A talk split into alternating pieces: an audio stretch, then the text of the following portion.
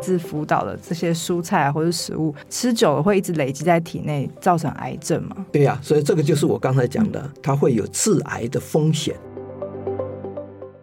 但施酒石呢，它就是一种我们叫做趋骨放射性的物质，它到了人体之后，它会慢慢慢慢的被我们骨骼吸收。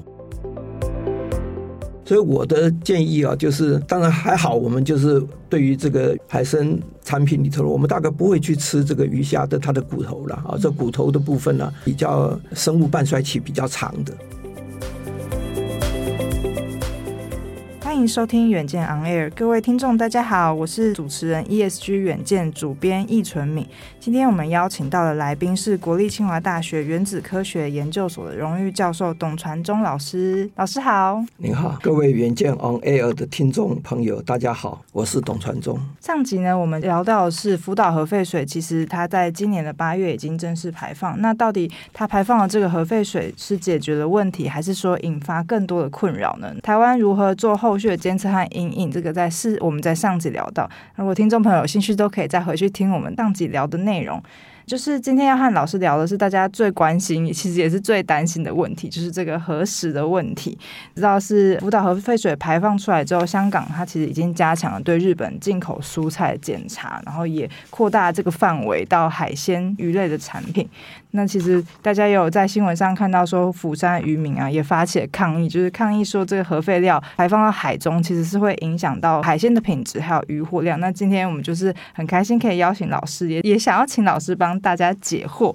第一个就是想请教老师，目前预估核废水里面的元素放射性元素会直接危害到人体吗？像是过量的这个氚啊、铯这些元素对人体会有什么伤害呢？第一个问题啊，就是不会产生急性效应。也就是说呢，你吃了污染的食物之后呢，有的时候会肚子痛啊，或者是发烧啊，或者这些不会，这个我们称为急性效应啊。但是氚水啊，它因为是放射性的物质嘛啊，它有可能会造成这个癌症的风险。这个是流行病学调查里面呢有很多的证据啊显示，即使是低剂量的这个辐射啊，它也会引起长期的癌症风险。川水呢，它因为含放射性的元素量非常的少，所以这个风险啊，比起其他的这个生活中啊，其他的一些致癌物质来讲的话，它算是比较风险比较小，但是还是有这个风险。老师，那我也好奇说，为什么像日香港他们可能会开始监制这个蔬菜？这个蔬菜里面是因为当时核电厂爆炸之后，在对于土壤也有一些受到一些什么影响吗？引起这个事情呢，主要是这个福岛在二零一一年的时候发生原子炉的这个爆炸。那这个时候呢，因为它温度很高，爆炸的东西啊，它会冲到这个天上去啊，大概呃上千公尺都有可能啊。这样大气中啊，经过几天之后呢，它会飘降到这个地表面上来，所以。我们那个地表的土壤，尤其是表土啊，会受到一些放射性的污染。这个日本政府啊，是经过土污啊，就大量的人力物力投入啊，把那个表土啊，把它挖起来啊，这样。可是这个除污呢，是没有办法达到百分之百的啊，还有一些残留的污染啊，尤其是半衰期比较长的啊，仍然还在这个土壤里头。那这些土壤开放使用了之后呢，因为去种蔬菜水果啊，或者是有一些畜牧业啊，因此我们吃的这个蔬菜水果里面呢，就含有放射性的污染。虽然是很微量，但是还是有。所以各个国家呢都有采取措施，看看怎么样去管制啊。但我我相信你讲的这个香港政府的这个措施，也是他们这个经过评估之后所做的政府的作为。这样。那想要请教一下，就是说，因为老师你刚刚有提到，其实这个放射性里放射性物质里面。它的有害的成分其实是微量的嘛？那那这样子，我们人如果一直吃同样来自福岛的这些蔬菜或者食物，吃久了会一直累积在体内，造成癌症吗？对呀、啊，所以这个就是我刚才讲的，它会有致癌的风险。不过那个癌症呢，并不是只有。游离辐射会产生致癌风险了。我们生活中，比如说燃煤的电厂，或者是在交通上来讲的话呢，就是汽车排放的废气，还有一些其他的一些像药品啊，或者甚至于食物中啊，本来也有一些这个致癌的物质啊，这样。所以我们谈这个癌症啊，讲的是癌症风险，风险就是说，呃，就是说几率的大小了。啊，这个好像你抽烟，我们从流行病学上也知道，就是抽烟会容易引起肺癌，但是并不是所有抽烟的人都引起肺癌啊，啊，只是说从流行病学我们比较两群人。一群人是抽烟人口，一群人是不抽烟的人口。我们做长期的观察，发现这个抽烟的人口里头，他得癌症的人数比较多。那同样的流行病学调查，呃，用在这个游离辐射也是如此。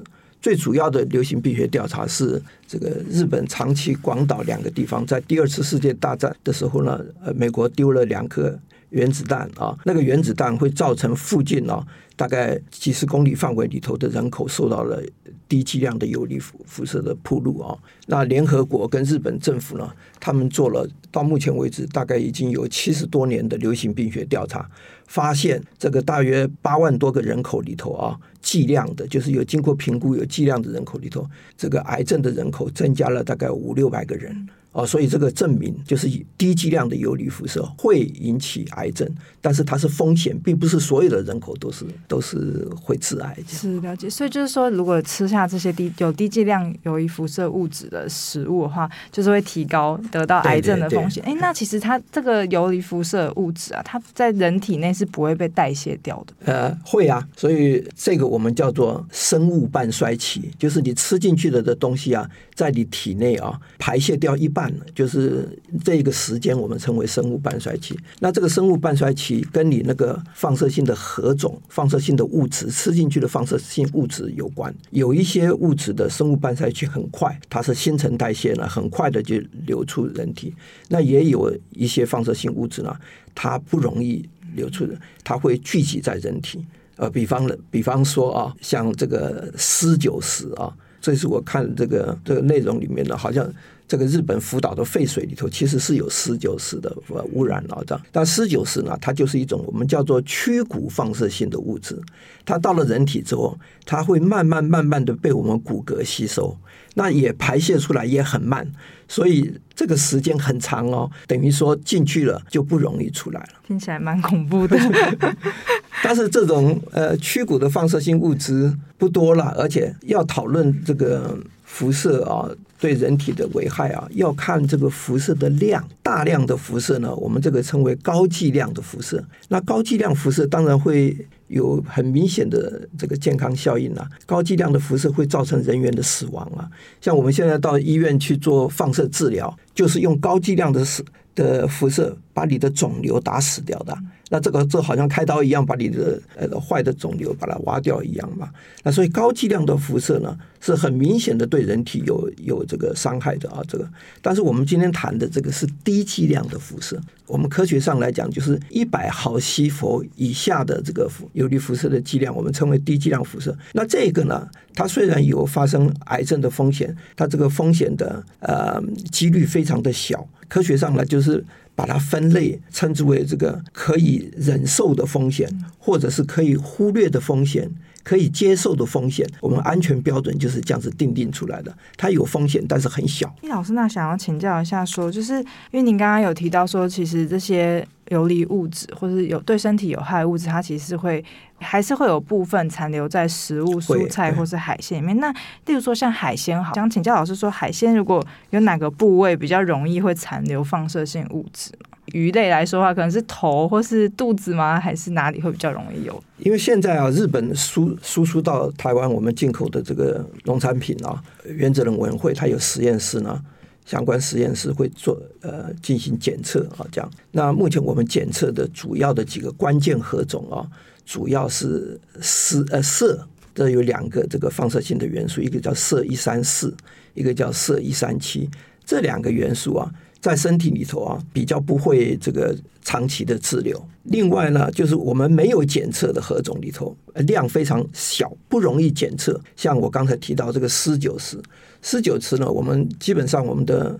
呃，原子能委员会就没有去检测它，因为要检测鍶酒石要花很长的时间，我们不不太可能普筛，就是所有进口的食物都来普筛，所以这个部分呢，但是它还是有啊。只是它的量很少啊。如果施久时吃到身体里面去呢，那就有可能累积在这个骨骼里头。所以我的建议啊，就是当然还好，我们就是对于这个海参产品里头，我们大概不会去吃这个鱼虾的它的骨头了啊。这骨头的部分呢，比较生物半衰期比较长的，那可以长到几十年，甚至于一生的时间，它都在你的骨头里头都有可能。就是因为鱼类，就是这些海鲜，呃，海生生物，它们的生物半衰期在骨头里会比较长的关系。对于某一些放射性的荷种，不是每一种，不是每一种荷种。刚才讲的那个铯一三四、铯一三七就不会。那今天如果说我们还会再谈到这个氚水，那个氚就不会啊。氚水呢，它是很快的就会在身体里头排泄出来。所以不同的放射性荷种呢，在身体里头存留的这个时间呢。不一样，这样。如果以鱼类或是海生生物来说的话，我们比较需要担心，比较需有一点疑虑，会是在骨头里，因为它比较容易会去残留锶九十这个放射性物质。对对，还有一些其他的重元素。嗯，其实啊，日本这次我们把它叫做川水嘛，啊，讲川水是日本政府的用语了。这个在科学上来讲的话，不是很正确啊。根据日本日本他们的资料啊，呃，现在的这个。含川的废水比较正确的讲法应该是含川的废水，就是这个废水里面含有川。日本呢，他们公布的资料里头显示出来有六十四个四种荷种，不是只有川呐。川呢，只是说因为它是水，它没有办法过滤掉。那其他的这个荷种呢，都是这个呃在水中的浮游物啊，那可以过滤掉。就好像我们家家每个家庭呢都有这个滤水器嘛啊。但是这个滤水器呢，只能够过滤自来水中的一些杂质、一些这个污染的物物质啊。滤水器呢，没有办法过滤水啊，最后它变成纯水的滤水器就没有办法过滤了啊。同样道理啊，这个含氚的废水啊，日本政府他们有一套设备啊，叫 ALPS 啊，这一套设备呢，可以过滤除了氚以外的几乎所有的核种。大部分的这个活度都可以过滤掉，所以剩下的它没有办法过滤掉了，它就把它叫做氚水。但是实际上来讲，它即使过滤掉了之后，它也不是百分之百的过滤掉。最后头它度量的时候，还有六十四种微量的荷种，这个日本政府就没有讲，他就一直强调说氚水氚水。那因为氚的对人体的危害比较小，所以他就一直讲氚水的。其实呢，六十四种荷种啊。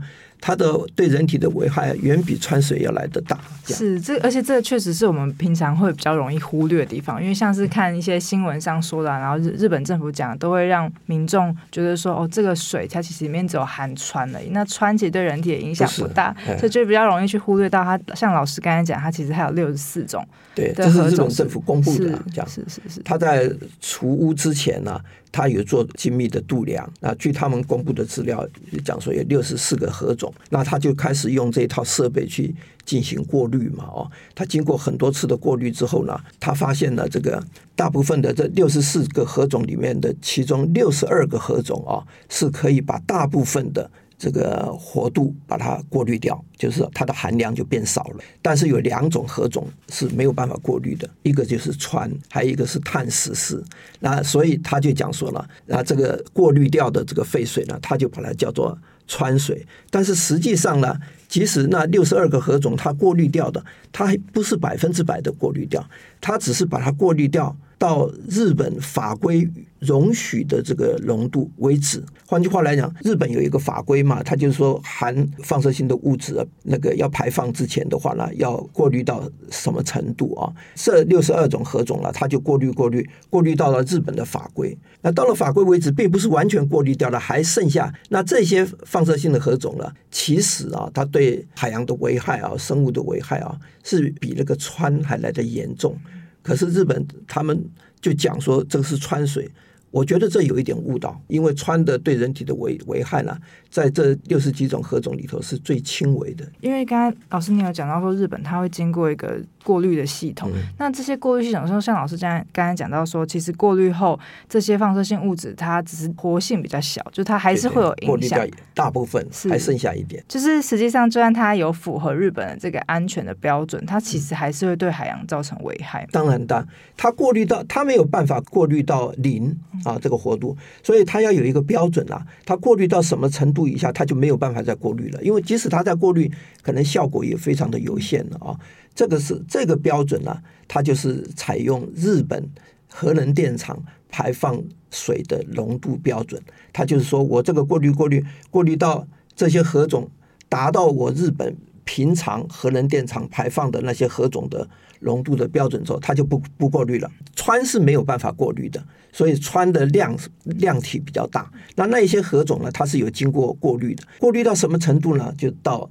日本的排放标准，那一些核种还是存在啊，只是达到了日本的排放标准，并不是安全啊。那个排放标准不见得是安全标准，就是日本平常核能电厂过滤到那个程度就让它排放。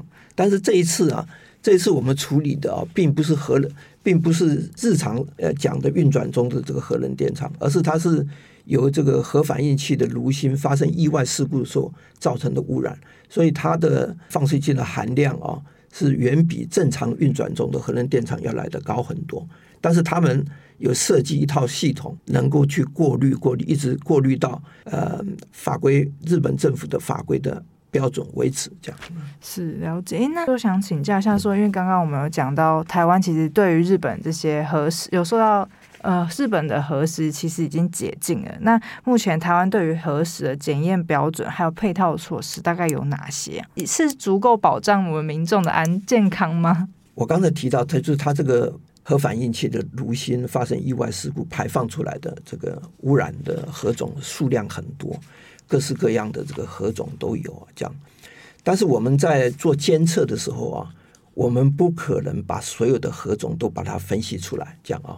因此，我们台湾呢，因为是对于这个呃食品呢，我们做抽检嘛，这个数量很大，没有办法说花很长的时间、很精密的把所有的核种都把它监测出来，所以我们就找了几个关键核种。关键核种就是比较容易检测的啊，它打出来的是我们叫做伽马辐射，这个比较我们用普通的侦测器就可以把这个伽马辐射把它量到，所以我们采监测的核种呢，就包含了銫一三四。銫一三七以及碘一三一这些关键核种，那我们就快速的去检测。那对于那个比较复杂的那个很难监测的，它不是打出伽马辐射啊，它是打出贝塔粒子啊。那这个比较难监测的，我们就因为它不是关键核种。所谓关键核种就是含量比较高的，就是这个放在这个食物里头含量比较高的，其他的核种含量比较低的，它就不做检测了。这样，但是我个人的觉得是说呢。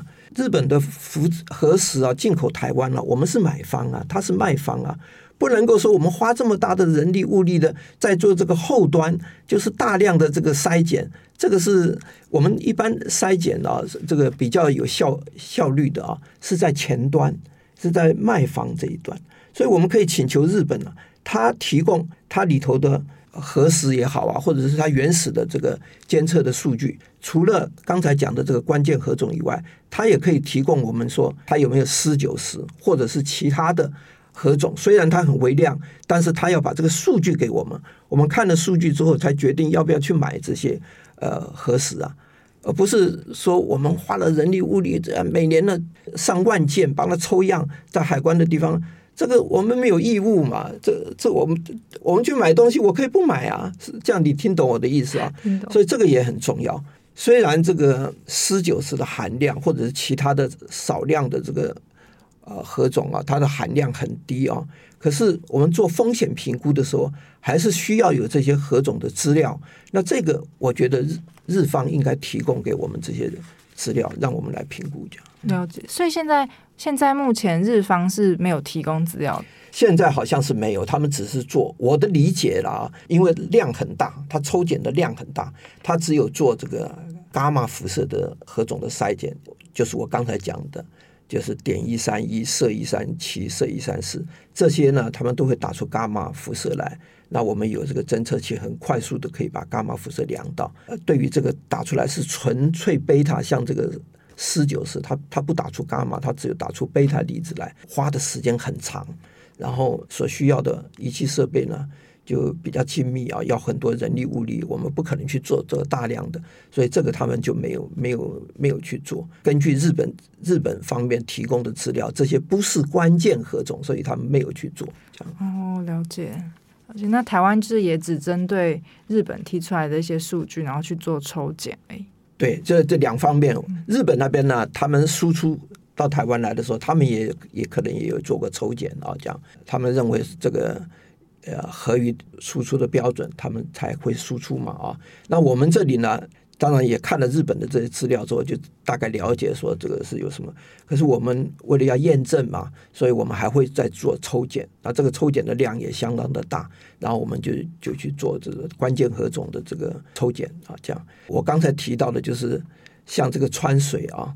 氚水的话，日本一直强调是氚嘛，这氚水，那氚对人体的这个危害性呢比较小啊，这样，那他做剂量评估啊，做这个各方面的防范，都是讲说这是氚水，氚水，氚水，造成我们的印象排放的这废水里头只有氚，但是实际上呢，对人体健康的危害来讲，我们更想要知道它那些剩余的六十二个荷种啊，那个是对人体可能。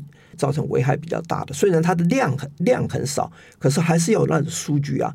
那我这次啊看到这个川水排放的数据里头，日本政府就没有提供那个数据，这样。所以其实日本政府这里提供数据其实是不足的。对，他只有说他们有把那些何种活度呢过滤，那过滤到他们法规安全的标准。他但是他没有详细的提供说那些何种。过滤到什么程度，它含有多少的这个活度啊？如果说我们要做这个风险评估的话，我们需要那些数据啊。这样，那像根据食物的那个辐射监测啊，吃了多少量会对人体有风风险？这个啊，国际上啊就有一些争议啊。这样，我们很肯定的做流行病学调查啊，一百毫西弗以上的，它的这个致癌风险比较高啊，所以这个看得到。呃，统计学上呢。很清楚的认定一百毫西弗以上的这个辐射剂量啊，癌症的风险被被定量出来讲啊。但是，一百毫西弗以下的，尤其是我们的安所谓的安全标准呢，都是小于一百毫西弗。像这个以这个氚水为例的话呢，我们定的是定在一毫西弗啊。这个所以一毫西弗的呢，这个风险呢，我们在流行病学调查里头呢，就不是很肯定的知道它的风险是什么样。那所以国际上啊，尤其是国际上的这个权威的单位啊，辐射防护的单位叫 ICRP 啊，它呢就采用了一个说法，就是没有安全剂，没有安全剂量。也就是说，你接受的剂量越高，你致癌的风险越高；那接受的剂量越低，致癌的风风险越低。但是如果你希望致癌的风险等于零，完全你就剂量要等于零。这这个意思就是说，没有一个你刚才问的，就是有没有超过一个安全标准之后才有风险，低于这个安全标准就没有风险。我们目前国际上是假设是没有这个，也就是因为这个关系啊，我们提出来辐射防护里头提出来啊，我们不能以这个安全标准为满意。这个安全标准，这个安全这两个字就有一点问题嘛，它不是绝对安全嘛，对。呃，像我们的游离辐射防护法里面就有有规定，就除了你要符合这个所谓的这个辐射防护的标准以外的话，你还要合理一低剂量。我们就是采用这个最优化或者最适化的分析，能够达到越低越好。因为 ICRP 建议就是说没有安全剂量嘛，所以我们是越低越好。在法规的管制面来看的话，是有两两个要求，第一个是一定要低于这个。安全所谓的安全标准啊，这是第一道防线。第二道防线，你低于这个安全标准，你还要进行。最优化的合理一低的措施，在尤利辐射防护法里头有讲到合理一低，就越低越好的意思了。这样啊，了解。就是这是因为其实国际上它的采用的说法就是说，没有到剂量越高风险越高，剂量越低风险越低，但还是表示只要有剂量就有风险。对对对，是是是，这个这个是我们一个国际上在辐射防护界我们普遍接受的一个概念。这样了解。所以其实如果不要有风险，就是不要吃。对，但是反过来讲啊，因为我们我这么讲啊，就是我们人类啊，这个一个人的生命是有限的啊，这样。那现在癌症啊，是现现代人生活的一个最主要大家考量的一个健康的一个一个指标，这样啊，这样。除了这个游离辐射会造成致癌有这个风险以外，我们生活中有很多东西会引起癌症啊。即使以游离辐射来讲的话，你大概知道我们有天然辐射嘛？就是你现在坐在这里，我这样，我们都有接受天然辐射的剂量啊。这个天然辐射是你避免不了的。你出国到美国去，你坐飞机到高空的时候，你的天天然辐射、宇宙射线的量也很大，这样哦。那因此，天然辐射的量呢，它也会造成癌症的风险。还有我刚才讲，我们现代的科技的这个世界啊，许许多多的药品啊、食品啊、污染啊、汽车的污染啊都有。所以，我们谈安全呢、我们现在尤其是这个癌症的安全呢、我们谈的是相对安全，不是绝对安全。你刚才讲的那个啊，就是它风险要等于零啊，就不要接受，那个叫绝对安全。我们相对安全就是说，我们游离辐射的法规呢。是定的标准是定在一毫西弗嘛？对。可是你不接受这一毫西弗，那你会接受天然辐射的剂量三毫西弗。你没有这个一毫西弗，你也有三毫西弗啊。所以三毫西弗比一毫西弗多嘛。你即使不接受不吃辅食，你也要喝水呀、啊，也要吃的。那那些东西里头也有一些其他的污染，那些污染也会引起这个癌症的风险啊。所以我们现在国际上啊定这个安全标准啊，它是以这个一毫西弗为假设。它为什么用一毫西弗呢？因为它认定一毫西弗是呃我们可以忽略的风险。是我们可以接受的风险，是跟其他的日常生活中的其他的致癌因子比较来讲的话，它是我们可以忍受的风险来来定，它并不是说定为是绝对安全，它是用相对安全的风险的概念来定。制定出来这个安全标准的这样，了解。我觉我觉得老师刚才这个说明其实有帮我解惑到，因为其实我们可能一直会纠结在吃这个核食是不是就会造成致癌风险，而去忽略到风险不是会致癌，有致癌有致癌的风险是。那一毫西弗的致癌风险是多少呢？大约了啊，这是从流行病学我刚才讲的国际上采用的，大约啊是十万分之一。呃，意思就是说。有十万个人，大家都吃这个核食，吃一毫西弗的话，十万个人里头可能有一个人啊会引起癌症的风险，那这个就叫十万分。那十万分之一高不高呢？那就是我刚才讲的这个呃相对安全的啊。我们跟日常生活中的其他的东西比较，十万分之一，我们认为是可以忽略或者是非常低的风险。所以我们的辐射的防护的法规里头。包含这个核食的这个浓度啊，我们都是以一毫西弗，大约是十万分之一的致癌风险来作为我们的法规标准。它不是绝对安全，但是它是。应该是我们可以接受的安全。像老师刚才提到，其实它这个风险都会是有，所以其实只是说做到相对的安全，尽量透过监测方式去做到相对安全。那想请问老师说，那日常生活我们一般大众可以透过什么方式去正确认识辐射对人体的影响？